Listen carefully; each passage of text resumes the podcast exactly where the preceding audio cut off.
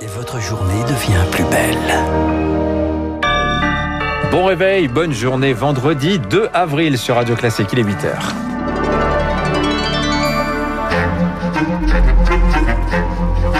– 7h30, 9h, la matinale de Radio Classique avec Dimitri Pavlenko. À la une ce matin, c'est la journée de sensibilisation à l'autisme. Aujourd'hui, trois ans après l'adoption d'un plan dédié, il reste beaucoup à faire. La scolarisation, par exemple, ça demeure un véritable casse-tête pour les familles.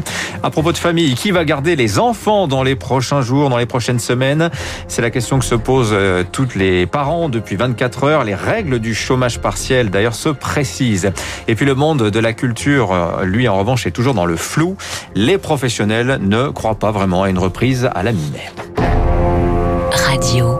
Classique. Lucille Bréau, Toussaint, ruban bleu à la boutonnière aujourd'hui. Le bleu, symbole du rêve et de la vie, couleur choisie pour symboliser la journée mondiale de sensibilisation à l'autisme. Elle aiderait les personnes atteintes de ce trouble du neurodéveloppement à s'apaiser. Emmanuel Macron sera ce matin en Isère pour visiter une plateforme de repérage précoce et faire le point sur le plan autisme lancé il y a trois ans.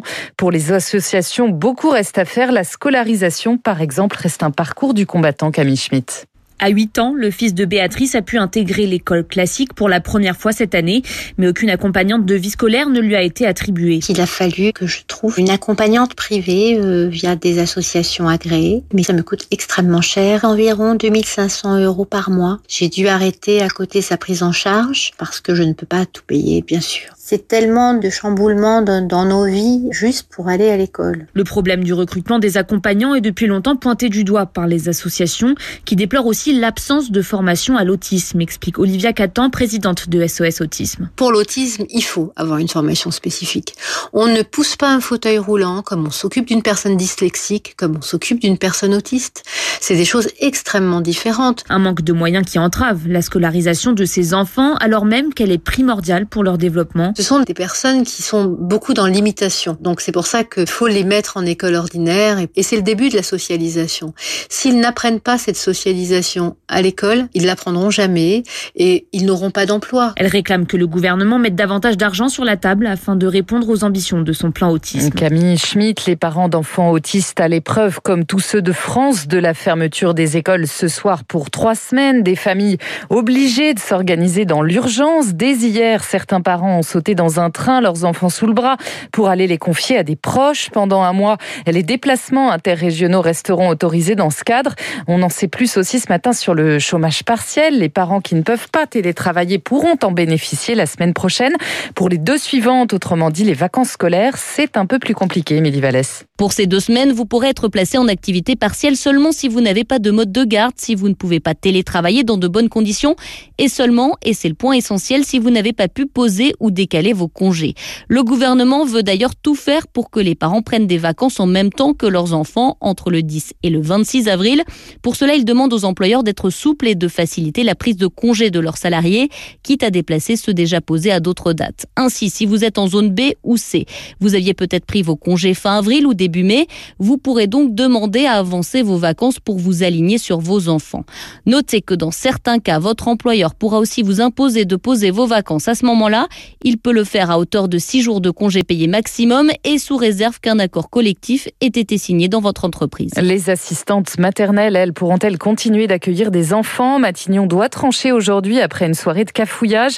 Dans un premier temps, les services du Premier ministre avaient indiqué que non, en cohérence avec la fermeture des crèches. Finalement, rien n'est acté. Les représentants ont rendez-vous en début d'après-midi avec le secrétaire d'État à l'enfance, Adrien Taquet. Véronique Delettre est secrétaire générale du syndicat national des emplois de la famille, elle est pour l'interdiction.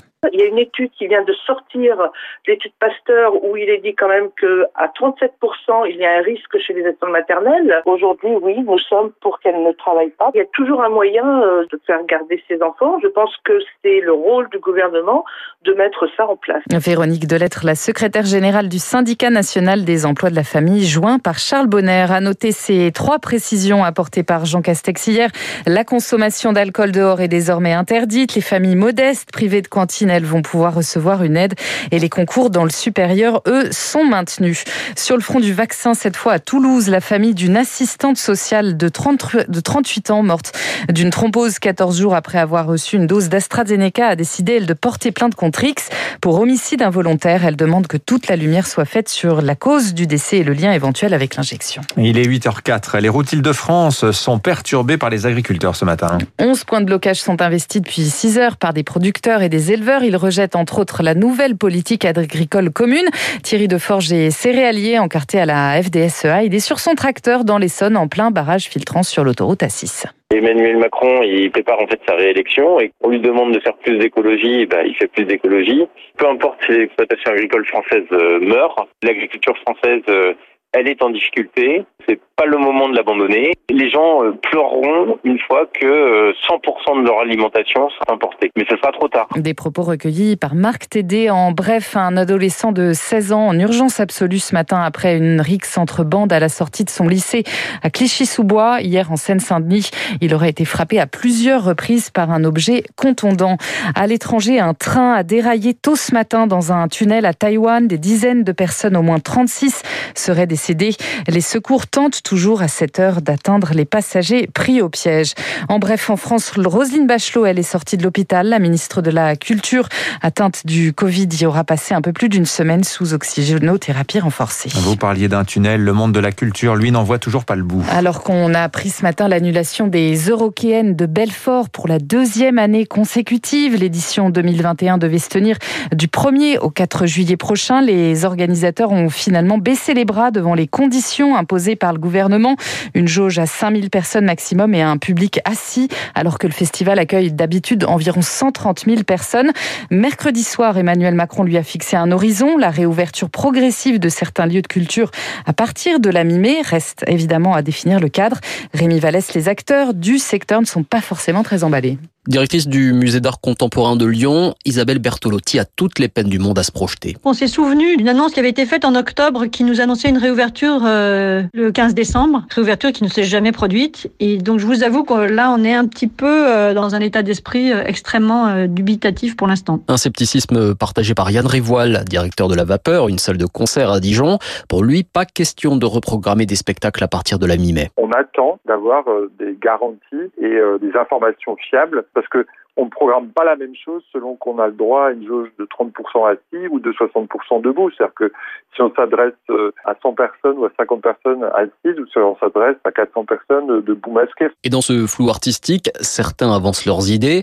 Plutôt que de s'accrocher à une date, Aurélie Andouche, directrice générale du syndicat de musique actuelle, propose de se baser sur des éléments objectifs pour déconfiner la culture par exemple le taux de saturation des hôpitaux, de lits en réanimation, le taux de vaccination de la population française, parce qu'il nous semble qu'en fait c'est euh, ce qu'il y a de plus tangible comme élément sur lesquels on va pouvoir s'appuyer pour pouvoir anticiper notre réouverture. Une réouverture sur laquelle euh, beaucoup d'acteurs du monde culturel ne misent pas vraiment avant le mois de septembre. Rémi Vallès est à New York, Cruel Miroir. Les théâtres rouvrent aujourd'hui avec une jauge de 100 personnes maximum. Sans transition de New York, justement précisément Manhattan, c'est là que Patrick Juvet a tourné le clip d'un de ses plus grands tubes, I Love America, c'était en 78. L'icône du disco est décédé hier. Il avait 70 ans. Son corps a été retrouvé dans un appartement de Barcelone. On ignore ce matin les causes de sa mort.